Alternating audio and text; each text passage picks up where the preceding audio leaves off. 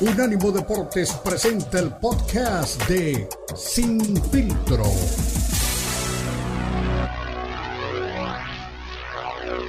Y en efecto, Jaime Munguía es el retador de la OMB y Canelo tiene todos los interiores de la división, entonces puede ser para la OMB. Aquí el tema, aquí la responsabilidad es del CMB, del Consejo Mundial de Boxeo, de decir, bueno, ¿lo voy a mantener como campeón o qué voy a hacer? Y ya lo dijo también la Loca Marena, obviamente es tema de plata, ¿no? Tema de FIS, tema de, de, darle su, su, su, mordida, ¿no? A cada, a cada organización por, por dar el cinturón, por sancionar su pelea. Y bueno, algo se va a inventar, eh, Sulaimán, ya, ya lo conocemos, algo se va a inventar eh, para poder eh, solapar, para poder, pues obviamente, eh, apoyar al Canelo, que por otra parte, también como decía Lolo Camarena, está en su derecho a escoger a qué retador quiere enfrentar. Pero bueno, escuchemos entonces qué dijo Benavides al terminar la pelea contra Dimitrios Andrade. Así que el ganador de este fin de semana también se refería a muchos temas del boxeo acerca de su futuro. Aquí, David Benavides. Hola, ¿qué tal? Eh, a toda la familia Benavides y, a Samson Lukovic, que celebro que quieras tanto a tu mujer porque lo hago también. Perdón que lo diga, pero sin ellos no somos nada. Eh, David, eh, creo que tenemos que estar de acuerdo con Samson Lukovic, que no hay otra pelea más importante en el boxeo que Canelo Benavides. En eso estamos de acuerdo. Pero yo te quiero rogar, porque te veo muy emotivo y seguramente recordando los sacrificios, que describas lo que puede ser el inicio de, tu era. La era de David Benavides, hoy destrozaste literalmente a Hugo Andrade y te ruego hagas un repaso de todo el sacrificio y nos hables un poco en español porque sabes que la raza te apoya. No, pues sí, me siento muy bien, la verdad, pues ha trabajado muy duro para llegar a este momento y yo quiero hacer pelear contra Canelo, pero si no me quiere pelear, pues yo le gano a todos los, los, demás y aquí vamos a estar, no vamos a ningún lado, y aquí vamos a seguir ganando.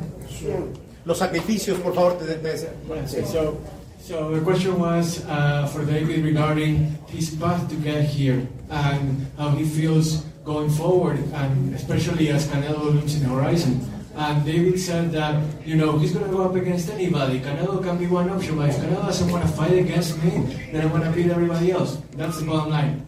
Por eso te decía acerca de si por eso te decía eh, la parte de la pregunta que si consideras que hoy inicia la era de Benavides y creo que hay que decirlo con todo respeto, con Canelo sin Canelo tienes muchas opciones eh, y te ha costado llegar aquí. Pues sí, pues como le dije ya, ya vamos a seguir, vamos a seguir, seguirle peleando todos. Y no nomás es el, el Canelo aquí en esta división, hay muchos peleadores buenos aquí, pero también yo creo que me voy a subir a 175 muy pronto y quiero ir contra um, Vivo y pues todo, a ganar títulos de ahí también. Muy bien, gracias.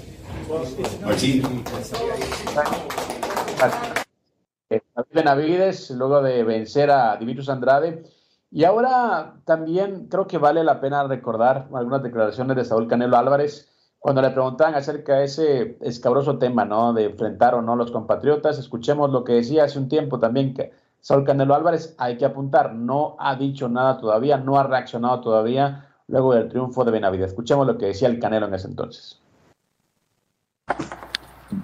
Cuando digo que no, que no peleo con, con mexicanos es porque siento que yo represento a México ellos pueden pelear entre mexicanos, ¿por qué? Porque no es lo mismo que yo. Y no quiero sonar arrogante ni mucho menos, pero yo represento a mi país en todo el mundo. Por eso lo digo.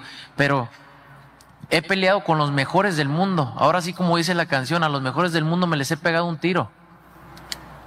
Entonces, he hecho muchas cosas en el boxeo. En el boxeo, ¿por qué crees que no voy a pelear con un Benavides o con un... Por favor, no lo hagas. Ahora, escuché al papá diciendo tantas cosas que no tengo por qué hacerle caso, que mm, malas. Bueno, eh, dice Canelo Álvarez que, el papá decía cosas. Es boxeo, mi estimado eh, Beto, o sea, se dicen cosas. Canelo le mienta a la madre cuando quiere a la gente, o sea, ¿por qué se ofende por eso? O sea, como que no es una excusa. Para mí no es excusa válida y, y la verdad que lo que decía Camarena también, es bueno, eh, Canelo tiene lo suyo, o sea, es un tipo con experiencia, un tipo fuerte, un tipo grande también, buen contragolpeador. Sería un tiro interesante, pero bueno, él prefiere irse por, por otro lado, ¿no? Por, un reto un poquito menos escabroso y tratando también de hacerlo bajo los reglamentos. Así que mientras lo, mientras lo haga bajo ley, yo creo que, bueno, estará firmando su, salvoconducto Saúl Canelo Álvarez en el boxeo. Sí, sí, sí, tiene razón Lalo, ¿eh? Y yo, yo lo dije desde hace como un par de programas, ¿no?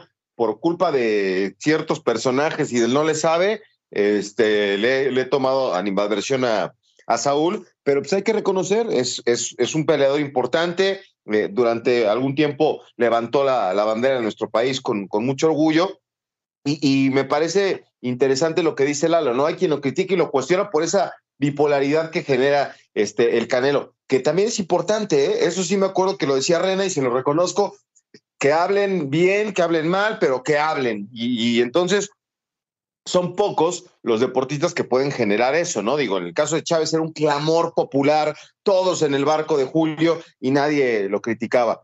Acá, eh, el Canelo, lo mismo pasa este, eh, con algunos otros deportistas. Hoy aquí el Canelo, pues hay gente que quiere que pierda y hay gente que quiere que gane.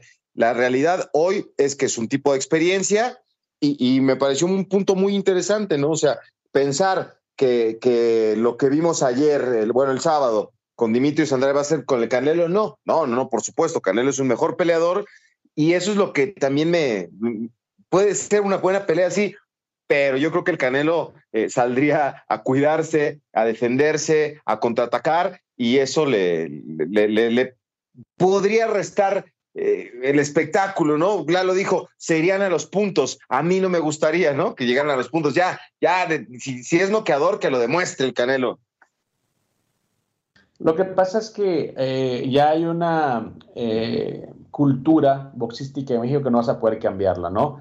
Y, recuerdo, ¿no? Cuando en una, en un, una práctica abierta de Mayweather, creo que iba a enfrentar a Maidana y, decía Chávez, no, es que la gente se injusta con, con, con Mayweather, decía Mayweather es un gran boxeador, dice a la gente le gusta nomás, dice el intercambio, le gusta la carnicería. Y yo le digo, broma, pero es que tú nos acostumbraste y se empezó a reír. Eh, y o sea, es muy complicado eh, cambiarle a la gente, sobre todo de México, el gusto por el boxeo cuando han tenido tantos campeones y campeones realmente que han mostrado eh, pues gallardía, que han mostrado valentía, que no le han temido a los, a los retos. Eh, veíamos gente como el Puazo Olivares, ¿no? que, que, aún en, en, en, condiciones adversas se aventaba los tiros, como decía, no, no le tenía miedo a nadie. Chávez, no digamos, Salvador Sánchez que murió muy joven, Barrera, Morales, o sea, tipos que, no, que, que, nunca reculaban ante un reto y enfrentaron a los mejores. De hecho, como decía Morales, o sea, yo sabía que para, para que mi nombre se recordara tenía que enfrentar a los mejores porque era la única manera. Y para mi suerte, eh, los mejores en ese momento eran mexicanos. Entonces, pues yo creo que no hay una razón para decir que no, quiera, que no quiere eh, enfrentar a, a gente de, de, su propio país. Y cuando fue lo de Charlo, veíamos a, incluso a, a Morales ya así enfadado decir, ah, es una pelea que sacaron de ahí, que se inventaron. Y hay que decir también, o sea, no todos los combates de los boxeadores han sido buenos, pero sí creo que lo que puede marcar la diferencia en cuanto a retos, en cuanto a la, historia de, cada carrera, es a qué tipo de retos te enfrentaste. Finito López, por ejemplo, con Rosendo Álvarez, el nicaragüense. Eh, Finito López se retiró invicto, nunca había caído en su carrera. Rosendo Álvarez lo manda a la lona, eh, empatan ese combate. Finito no dijo, no, pues sabes que, pues écheme a otro, no, este pega muy fuerte, no, él se aventó el tiro otra vez hasta que le ganó. Entonces yo creo que eso es lo que marca realmente eh, lo que nos va a dejar cada uno en su carrera. Pero bueno, yo, a mí la verdad que si no enfrenta a Benavides sí me dejaría un sabor muy, pero muy amargo en la boca, porque al final de cuentas pues, hay, que, hay que hacer peleas memorables, eso es el boxeo. Sí, claro, hay que dejar huella, hay que tener eh, cosas que signifiquen algo para la gente, transmitir, emocionar, y eso es lo que se agradece, ¿no? Eh, de, de, de, después de una carrera, es, es de, la forma que van a ser recordados los, los, deportistas, las leyendas, ahora que fue el, el, el, aniversario luctuoso de Maradona, pues las leyendas nunca mueren, los héroes, los, los ídolos, se quedan ahí en la inmortalidad, y, y yo creo que pues para alcanzar eso hay que hacer mucho más que ganar, unificar una división.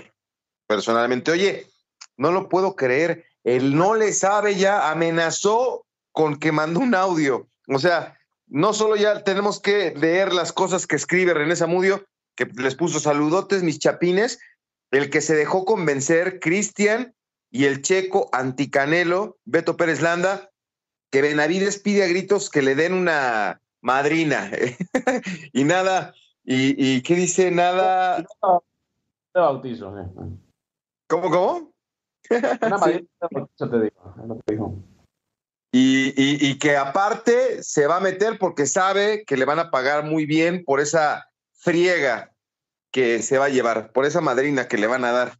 O sea, imagínate el nivel de Samudio, el nivel de Samudio que cree que David quiere que lo vayan a golpear, pero que le paguen su lana. Hazme favor, este tiene hambre de gloria, tiene hambre de ganar, no, no, no, no, no de dinero como tu ídolo. Como tu. Señores, estamos ya cerca de la pausa. Vamos a un corte comercial y regresamos con más temas porque realmente también hubo actividad en la NFL. Ya no son, ya no son los ponis, ya no son las, las, las mulas de fierro viejo, ahora son los rocinantes, los broncos de Denver, ¿eh? Son realmente, pues, espectaculares esos broncos que están subiendo como la espuma. Una pausa, regresamos. Recuerde, somos sin filtro.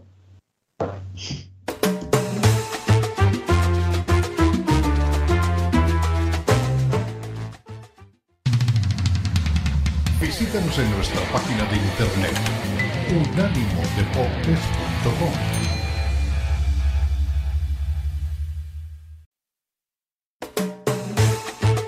Estás escuchando Sin Filtro, el programa multideportivo presentado por Unánimo Deportes, el poder del deporte y la cultura latina. Sin Filtro, Sin Filtro.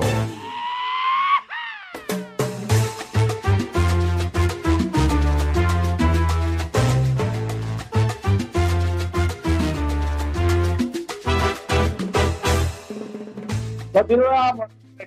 Somos Unánimo Deporte, lo mejor de la cultura y el deporte. Estamos una vez más con equipo completo. Estamos en la plataforma que es lo mejor de la cultura y el deporte. Escuchábamos a Lalo Camarena, como repito, con todos, pues, todas las posibilidades que puede traernos esta eh, nueva etapa en la carrera de Saúl Canelo Álvarez, pero también hubo actividad y sigue habiendo actividad en la fecha 12 de la NFL, una actividad que, que, tuvo pues su arranque en el Día de Acción de Gracias de Thanksgiving y que termina hoy con un partido entre los uh, Vikings y los Bears de Chicago. Así que un partido, digamos, que, que, que se presenta propicio para que los vikingos vuelvan a, a, establecer, pues yo creo que esa buena racha que, que traían. Pero hubo resultados, la verdad, bastante eh, importantes para definir lo que es la preparación o definir hola, hola. la calidad y el futuro de eh, varios equipos. ¿Cómo estás, mi coach? Claro que estás por aquí. ¿Cómo estás, mi coach? Muy bien, muy bien, Cristian. ¿Qué dices? Pues aquí ya estamos listos para el platicar de americano. Paren las prensas, poner... paren las prensas. Vamos, cinco, cinco en fila, Ricardo Bravo, cinco en fila y vamos por los Texans. No, no es cierto. ¿Qué te pareció la jornada? muy buena, muy, muy buena. Mira, cosas bien interesantes. Les decía yo del partido de Jacksonville contra Houston. Fue un juegazo. Este, Chargers contra Baltimore, la Kansas City contra Raiders. Híjole, no sé por dónde quieren empezar, jóvenes. Las Águilas de Filadelfia, mi coach, están pues obviamente candidateándose para llegar una vez más al Super Bowl y ganarlo, ¿no? Tremenda victoria ante los Bills de Buffalo. Que sea lo que sea, no son un flan, ¿no? Es un equipo de NFL que tiene nivel de NFL y a cualquiera se la puede hacer en un día. Y esta vez se la hizo a Filadelfia. Tienes toda la razón. O sea, hubo detalles muy, muy importantes. Anotaron los Filadelfia, siempre anota su touch post, ¿no? Su, su, anotación esa de una yarda, ¡pum! Ese es su sello. Lo hicieron. Muchas fallas de ejecución, pero se vieron bien a fin de cuentas porque tienen una ofensiva muy buena. Jalen Hurst, muy buen coreback.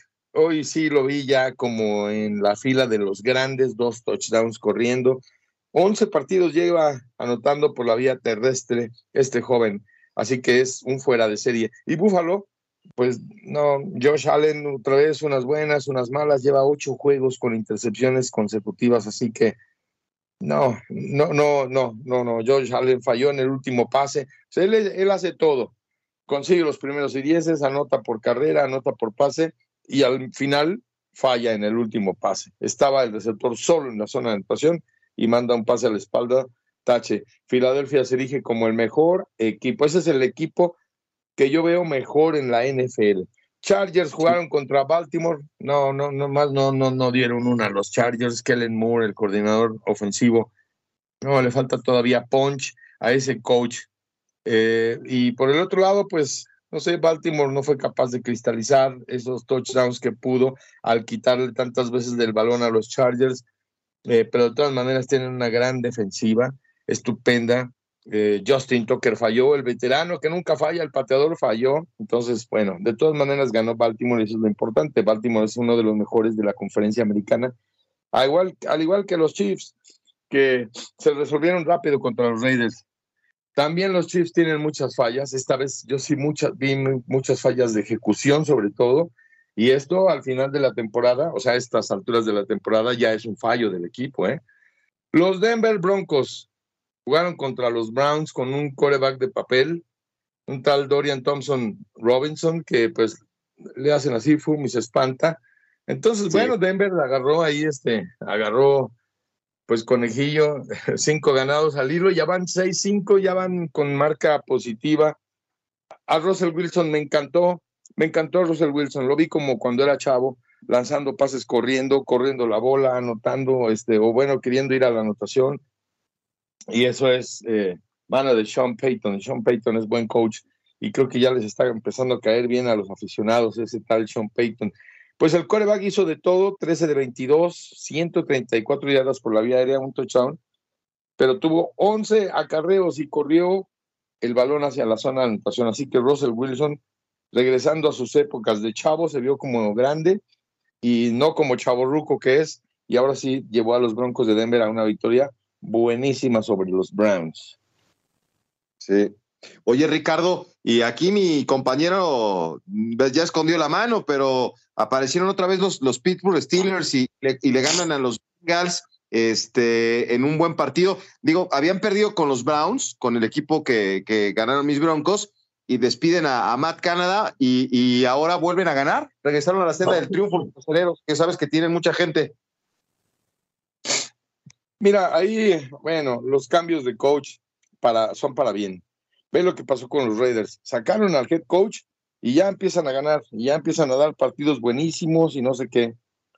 Eso es lo que está pasando. Matt Canada ya no, ya no era el, el go-to man ahí en los, en los este, Pittsburgh Steelers.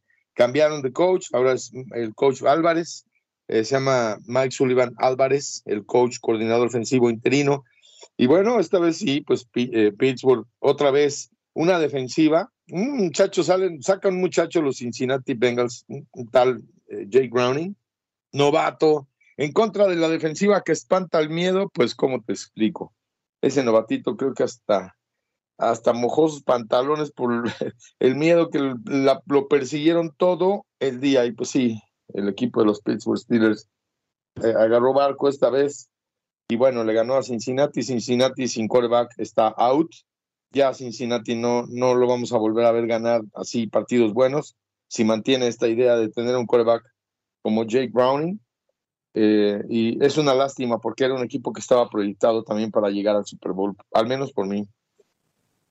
Sí, exactamente bueno, los, los Bengals han tenido una temporada muy, muy triste. Los Delfines de Miami, pues obviamente, eh, siendo también una buena temporada, siguen aumentando su, su racha 8 y 3, se dieron cuenta de los Jets. Eh, ¿Para qué te gustan estos Delfines, mi coach? Sí, para llegar muy lejos, muy, muy lejos hasta donde lo quieras. Por si quieres en el Super Bowl, los ponemos en el Super Bowl, mi Cristian. Es un equipo que tiene talla, es un equipo que, ¿sabes qué? Deja la talla, deja los merecimientos. La actitud, la actitud de los delfines de Miami. Si un jugador este, va a avanzar una media yarda más, lo empujan a que no lo haga. Esa defensiva está súper sintonizada y lo mejor de todo, Túa con sus receptores y sus receptores eh, súper atentos, sintonizados, pensando dentro del juego. Eso es lo que me gusta de un equipo, ver cuando van perdiendo y ganan, porque así tiene que ser, como Kansas City ayer, como Filadelfia ayer, que regresaron para ganar. Estos delfines de Miami me encantan. Me encantan que tengan un coreback que no sea el bonito, el nene bonito de las este, revistas de, de GQ y todo eso, pero es un coreback funcional, es un superatleta bien mentalizado. Ese joven tiene la idea de llegar lejos en la NFL, así lo dijo desde que era chavito. y, mira lo que está haciendo. Me encanta el equipo de los Delfines de Miami. Fíjate la actitud. Los Jets lanzan un Hail Mary por allá, llega un jugador de la defensiva, intercepta en la yarda uno o por ahí de la zona de anotación y se lo lleva hasta el otro lado. Ya no tenía que anotar, pero lo hace. Se lo lleva hasta el otro lado, esto es estar sintonizado con tu equipo. Así que, y si un equipo se deja meter 70, pues hay que meterle 90. Así es el fútbol americano. Entonces, me encanta el equipo de los Delfines, Cristian. Pues ya, te lo digo, me encanta para el Super Bowl. Me encantaría que, jugarían, que jugaran el Super Bowl. Y a ver, se le, cumpliría también el sueño a muchos aficionados. Tenemos muchos amigos que le van a los Miami Dolphins. Oye, Ricardo, eh, tú me dijiste que los Texans son un equipo muy, muy importante.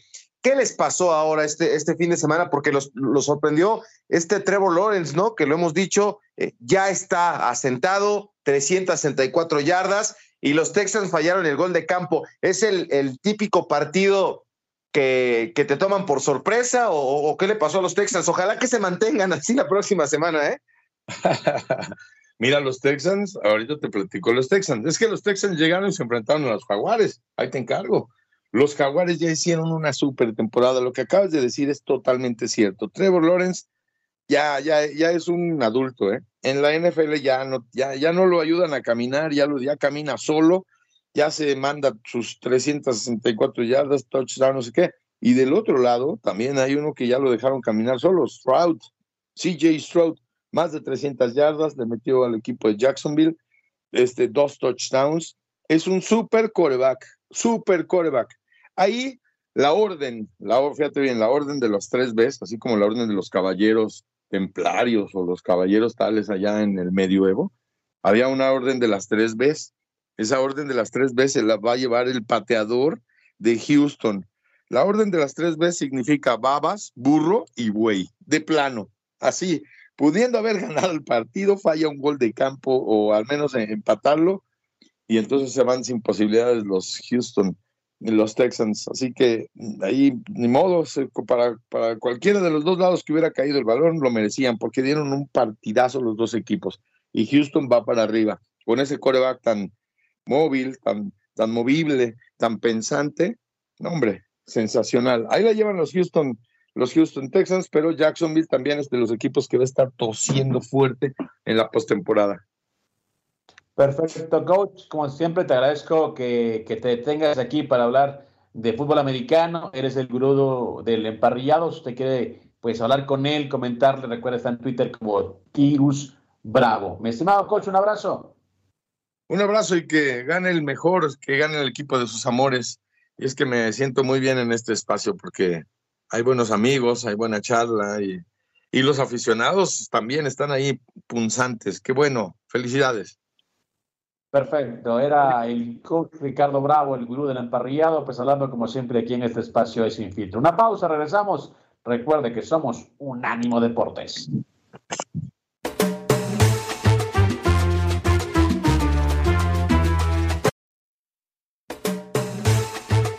Estás escuchando Sin Filtro, el programa multideportivo presentado por Unánimo Deporte, el poder del deporte y la cultura latina. Sin Filtro, Sin Filtro.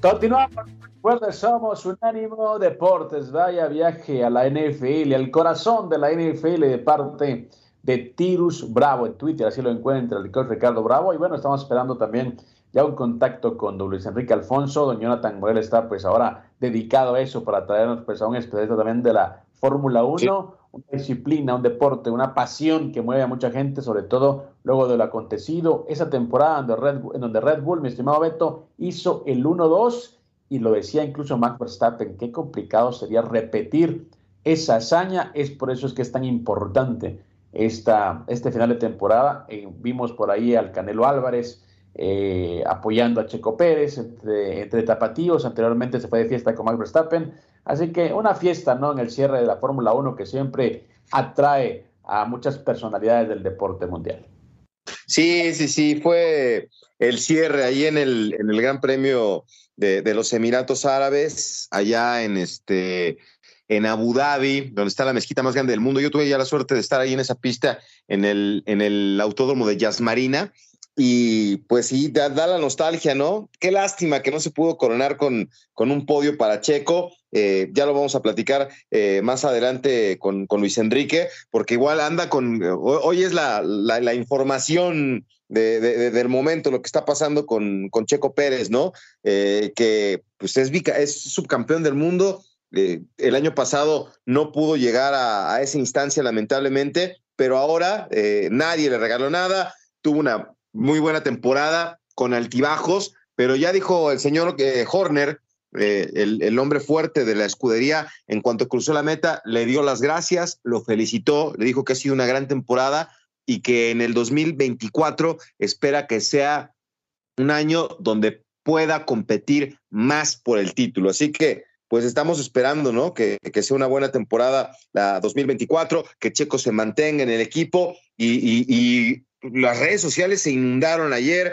Eh, decía David Feitelson, un, un subcampeón mundial de Fórmula 1 y a nosotros nos parece como si fuera algo normal. Checo Pérez es otro milagro de la naturaleza deportiva mexicana o un afortunado de, de, la iniciativa privada? Es la pregunta que hace. Y es que ha sido un año espectacular, se acaba la temporada, es histórico para el deporte mexicano. Yo te digo una cosa, Cristian, hay que darle gracias a Checo, porque fue de muchas alegrías, no hay que perder de vista todo lo que logró, todo lo que consiguió, los podios, el himno. Este es un, un, año espectacular y la ilusión se renueva, ¿no? Para que en el 2024 Checo vuelva a estar ahí, ¿no? Y que sea contendiente al título. Esperemos que, que pues estén en igualdad de circunstancias, pero ayer las redes sociales estallaron, estallaron de, de alegría por todo lo que pasó eh, Checo Pérez. Y bueno, eh, lo criticaron, lo cuestionaron y está respondiendo con el subcampeonato del mundo. Él es el piloto 2 del mejor equipo del mundo y cumplió con el subcampeonato. El título es de Max Verstappen porque así está presupuestado, porque es el, el, hombre que lleva pues eh, la, la, la, simpatía, el favoritismo y todo lo que representa para la escudería. Eso no es un secreto, pero mira, estoy viendo en redes sociales, es increíble, increíble. Fue tendencia Micheco y qué bueno que pudo este, terminar eh, de, de, buena manera. Eh, hubo ahí un, un roce caray en, en, una de las eh, últimas vueltas entre Checo Pérez y, y el piloto de, de, McLaren, se rozan la llanta y eso pues lamentablemente le, le restó a Checo algunos puntos, inclusive, eh, digo, cinco segundos, que fue lo que no le permitió quedar. Incluso el señor que iba a entrevistar este, a los, a los, este, a los pilotos,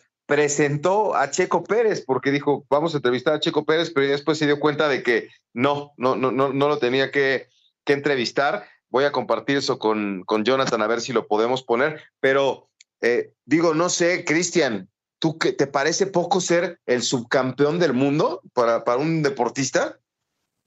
No, sobre todo por la disciplina que estamos hablando, ¿no? Eh, esto creo que es eh, como los Juegos Olímpicos, ¿no? Cuando la gente dice, no, pues ganó la medalla de plata, sí, es la medalla de plata, pero te, te da un lugar, eh, pues, privilegiado, ¿no? Estás entre los mejores tres del mundo en esa disciplina.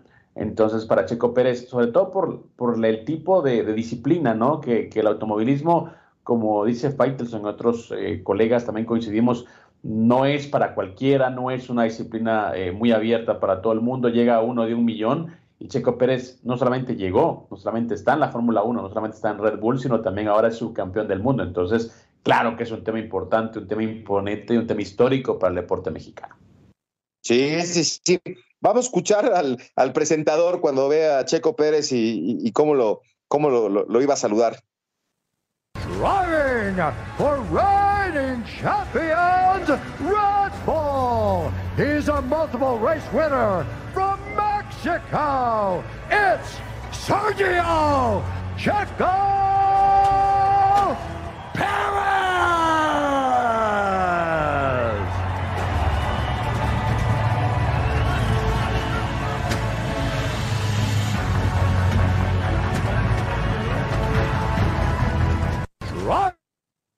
Ahí estaba el momento en el que estaba eh, por, por eh, abordar eh, los autos, los pilotos, y pues así como en el boxeo, ¿verdad? Que es muy común, aquí el presentador vio a Checo y lo quiso presentar de esa manera, ¿no? No fue el único a varios, pero sí llamaba la atención la, emoción y la alegría con la que presentaba Checo, y por ahí se, escuchaban aplausos a pesar de que está en Abu Dhabi, pues hubo, hubo buena respuesta de parte de la gente.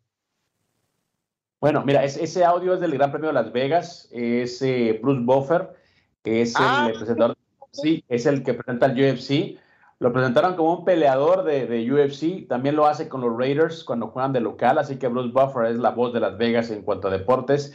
Y había muchos memes, ¿no? De la reacción de, de Checo Pérez que no sabía cómo reaccionar y todos decían, oye, eh, todos los peleadores eh, soñando con que Bruce Buffer presente tu pelea. Y Checo Pérez no supo qué, qué reaccionar, pero sí es Bruce Buffer y lo presentó tal cual, lo presentó como a Conor McGregor, lo presentó como a las grandes figuras del UFC Así que tremendo recuerdo, ¿no? Que se lleva también Checo Pérez de ese Gran Premio de Las Vegas. Sí, hombre. Qué buena, qué buena. Digo, lamentablemente, pues tampoco se pudo este, llegar más lejos de lo que se, se quería, pero bueno, pues es una, un, un, una personalidad del deporte. Yo sigo insistiendo, no tengo empacho en decirlo. En su momento el Canelo fue, sí, pero hoy me parece que Checo es el mejor eh, deportista mexicano, eh, por encima de los futbolistas, por encima del Canelo. Es que eh, es, es impresionante. O sea, antes, Cristian, es que a veces nos cambia la exigencia. Antes soñábamos con tener, yo me acuerdo de niño, iba al autódromo hermano Rodríguez y veía a Ayrton Senna, Alan Prost, a Gerhard Berger, a tantos y tantos eh, pilotos, y decía lo que sería tener un piloto mexicano, ¿no? Eso sería maravilloso poder tener a un piloto, a un piloto mexicano en la Fórmula 1 y, se llegó el sueño, ¿no? Después de los hermanos Rodríguez, de tener un piloto ahí y lo veíamos competir en escuderías muy pequeñitas y a pesar de eso consiguió una victoria con un, con un modesto equipo y, lo queríamos ver en el podio y lo queríamos ver ganar y empezó, a cambió de equipo, llegaron los podios, llegaron las victorias. Hoy este subcampeonato sabe maravilloso, maravilloso para el deporte mexicano. Ya te decía lo que escribía David Feitelson, eh, Joaquín López Dóriga, todos los periodistas, toda la gente ahí estuvo eh, celebrando lo que, lo que nos regaló Checo Pérez a las 7 de la mañana de México un montón de gente despierta para ver a nuestro piloto mexicano. Y mira, vamos a escuchar algo de lo que dijo Checo Pérez eh, post carrera, porque él cruza la meta en la segunda posición, rebasa a Russell, después Charles Leclerc lo deja pasar para ver si podían quedarse con los puntos y este, pues, o sea, llega en segundo, le quitan cinco segundos y por eso eh, se queda fuera del podio. Y esto es lo que dijo Checo Pérez al término de la carrera. Bueno, buena recuperación, finalmente pierdes el segundo lugar por esa sanción. ¿Cómo viste ese incidente?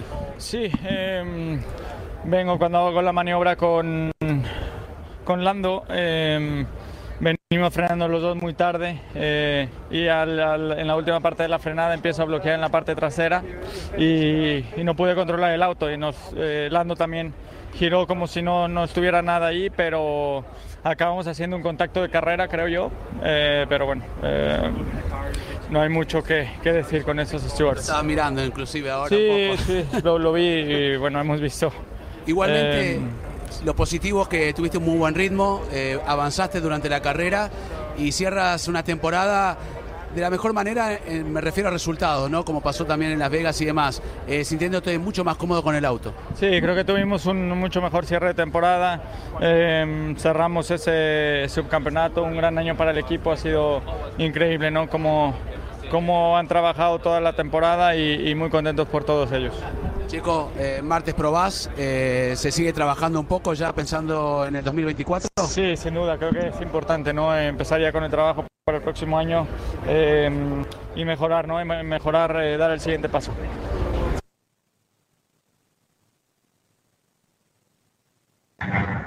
Bueno, ahí están las declaraciones de Sergio Chico Pérez. Eh, como decía ya el, el, buen Beto, un tipo que ha hecho historia, un tipo que termina el año como subcampeón del mundo, como subcampeón y haciendo el 1-2 para el equipo Red Bull que ha sido pues obviamente histórico y avasallante en esta temporada de Fórmula 1. Una pausa para regresar y cerrar una vez más el telón de Sin Filtro. Ya regresamos.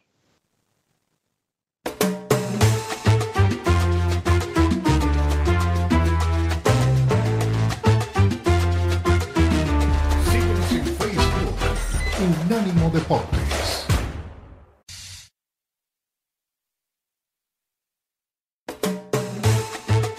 Estás escuchando Sin Filtro, el programa multideportivo presentado por Unánimo Deportes, el poder del deporte y la cultura latina.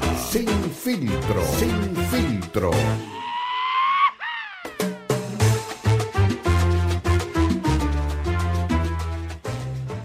Seguimos adelante aquí sin filtro y no queríamos eh, bajar la cortina del show en este eh, lunes sin escuchar la opinión de, Luis Enrique Alfonso que nos ha dado durante toda la temporada opiniones de lo que ha pasado con Checo Pérez y pues una carrera Luis Enrique en la que pues al final se nos se le, se le va el podio a Checo lamentablemente por un incidente que no sé si te parezca eh, justo, injusto, eh, está para, para los, los dos lados, ¿no? Como los penales, si lo marcan bien, si no lo marcan bien, y eso le restó cinco segundos. Al final de la carrera, Charles Leclerc se enteraba que venía Checo Pérez y le hace el rebufo, la succión, lo deja pasar, a ver si acababa con Russell y, el sueño de, del tercer lugar eh, para Ferrari. Y pues así se baja la cortina y me parece que es histórico lo que ha logrado Checo Pérez en esta ocasión. ¿Cómo estás?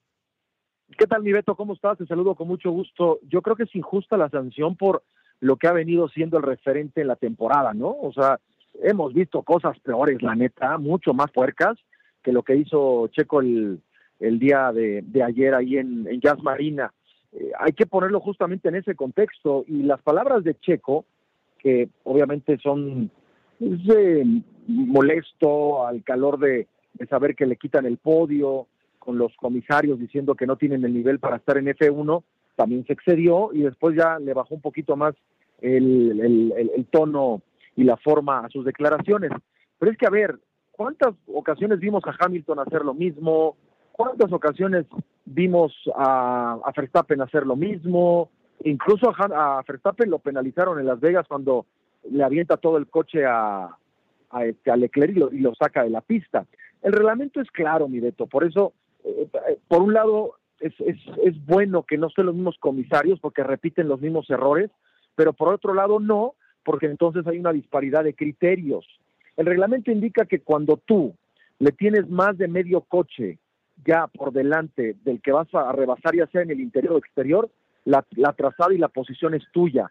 Porque Lando Norris de pronto decía, es que yo iba sobre mi trazada, sí maestro, pero tu trazada ya la habías perdido con Checo que te había incluso emparejado en el monoplaza cierto que Checo se avienta, ¿no? Alarga la frenada, pero ya le había ganado la posición y en la repetición se da uno cuenta que Norris no le había dado tanta tanto espacio, incluso al principio se había dicho que Norris era el que tenía la culpa y lo tenían que sancionar. No había que sancionar a nadie, ni a Norris ni tampoco a Checo. Era un incidente de carrera, eh, parte del, del, del juego, el pleito. ¿Te acuerdas cuando fue, eh, que fue el año pasado, cuando, no, hace 2021, cuando cuando Hamilton y Verstappen estaban peleando el campeonato y que hubo una maniobra justamente en las primeras curvas y que pedían que devolvieran la posición y no se hizo, no hubo ni siquiera sanción. Aquí el tema es que hubo un contacto, afortunadamente no representó mayor daño, pero yo creo que hemos visto cosas peores, mi como para sancionar de una manera así a Checo. Y mira, si hubiera sido cualquier otro también lo diríamos. Sí, claro, claro. Pero bueno, al final le, arrebatan el podio lamentablemente. Eh, Leclerc ahí lo quiso ayudar en la recta final. Hasta Rose le preguntaba, ¿no? En, en, cuando estaban ahí ya eh, previo a subir a, recoger los trofeos. Pero es, es, este extraordinario, ¿no? Yo veía la respuesta de la gente en redes sociales. Lo de Checo es para sacarse el sombrero, ¿eh? ¿Eh? Sí, aunque eh, del otro lado está. Aunque del otro lado, mi Beto, no sé si ahí me escuchas bien del, del otro lado, del otro lado también está la gente que, que dice que pues era su obligación, que tiene coche para eso, que desperdició muchos puntos, que no es un piloto para estar en la elite. O sea, existen, está, está polarizado, ¿no? Y eso es lo que ha ocasionado Checo Pérez y que incluso el tema, la, la, la discusión llegue a sectores y creo que eso es lo que nos tenemos que quedar con esta, este presente de, de, del piloto tapatío en la Fórmula 1. Ha logrado que la conversación vaya a lugares, a estratos y momentos en donde antes la Fórmula 1 ni siquiera tenía cabida, ¿no? O sea, hoy vemos estas representaciones y estas manifestaciones de cariño, de odio, como quieran llamarle, en, en muchas partes de la, de la sociedad y en sobremesas donde antes pues el automovilismo no tenía ni siquiera cabida alguna y, y eso es parte de lo que significa el fenómeno de, de, de Checo.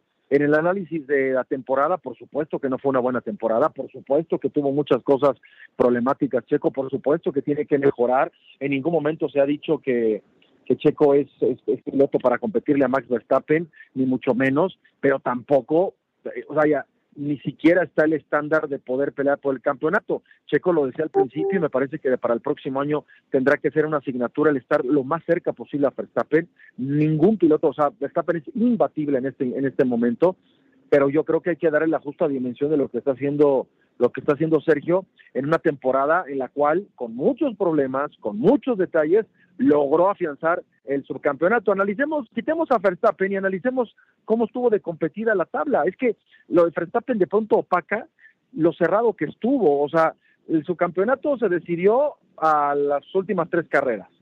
El tercer lugar, cuarto, quinto, sexto, séptimo de la tabla de pilotos se resolvió apenas ayer. El campeonato de constructores, el segundo y tercer lugar se definió apenas ayer. Entonces yo creo, yo creo que tendríamos que darle una, una connotación diferente a la igualdad que ha habido eh, en este año. Lo que pasa es que lo de Verstappen sí es totalmente fuera de este mundo, pero si quitamos a Verstappen, lo demás fue, fue bueno, ¿eh? Sí, de acuerdo, de acuerdo. Pues estamos ya en la recta final, pero te quiero agradecer a nombre de, de, de Cristian y, de la producción que nos hayas apoyado con tu experiencia y, y, espero que antes de que acabe el año podamos platicar algo más de Fórmula 1. Fuerte abrazo, Luis Enrique. Abrazo, mi Beto, saludos a todos, cuídense. Muchas gracias. Ahí está Luis Enrique Alfonso con la sensibilidad y la experiencia para hablar de la Fórmula 1. Y antes de irnos, vamos, esto, este es un momento increíble. Quiero que escucha esto. Él no le sabe, Cristian, va a darnos una opinión. No quiero ni, imaginármelo. Vamos a escuchar uh, el, mensaje que nos ha mandado por WhatsApp René Zamudio. Les iba a decir que, que pues que el Benavides, o sea, ese güey, con tal de, rayarse de billetes, de tener un asegurado un, un futuro, es, es, ese güey es capaz de, de, de subirse al rinco a pelearse con el Canelo. Pero ¿qué creen? Le van a poner una chinga que a ver si esta vez no sea, no, no creo que se va a arrepentir el güey, porque la cuenta de su banco va a estar hasta el tope, eso que ni qué. Y tú, Beto, ay, tú nomás no estás por vencido con tu checo, güey. Ese güey, ¿qué hace? ¿Qué va a hacer? ¿Ahora qué, ahora qué, ahora qué tontería va a hacer? Él ya hizo todo, está en segundo lugar, tercer lugar, cuarto lugar, en ocho segundos. Me chingues, Beto.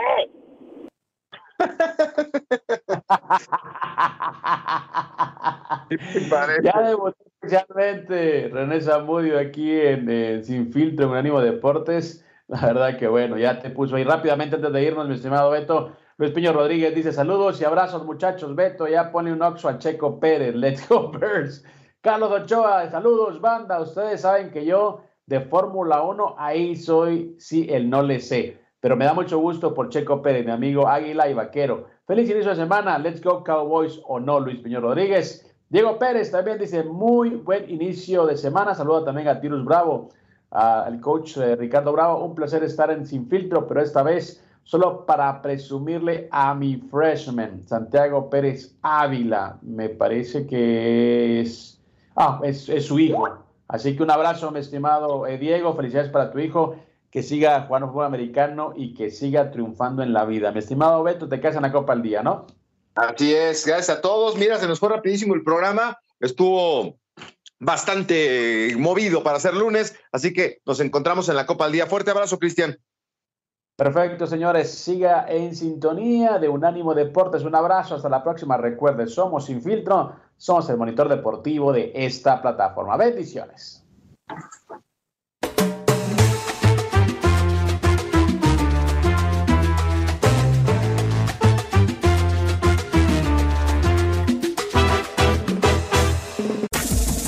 Este fue el podcast de Sin Filtro, una producción de Unánimo Deportes.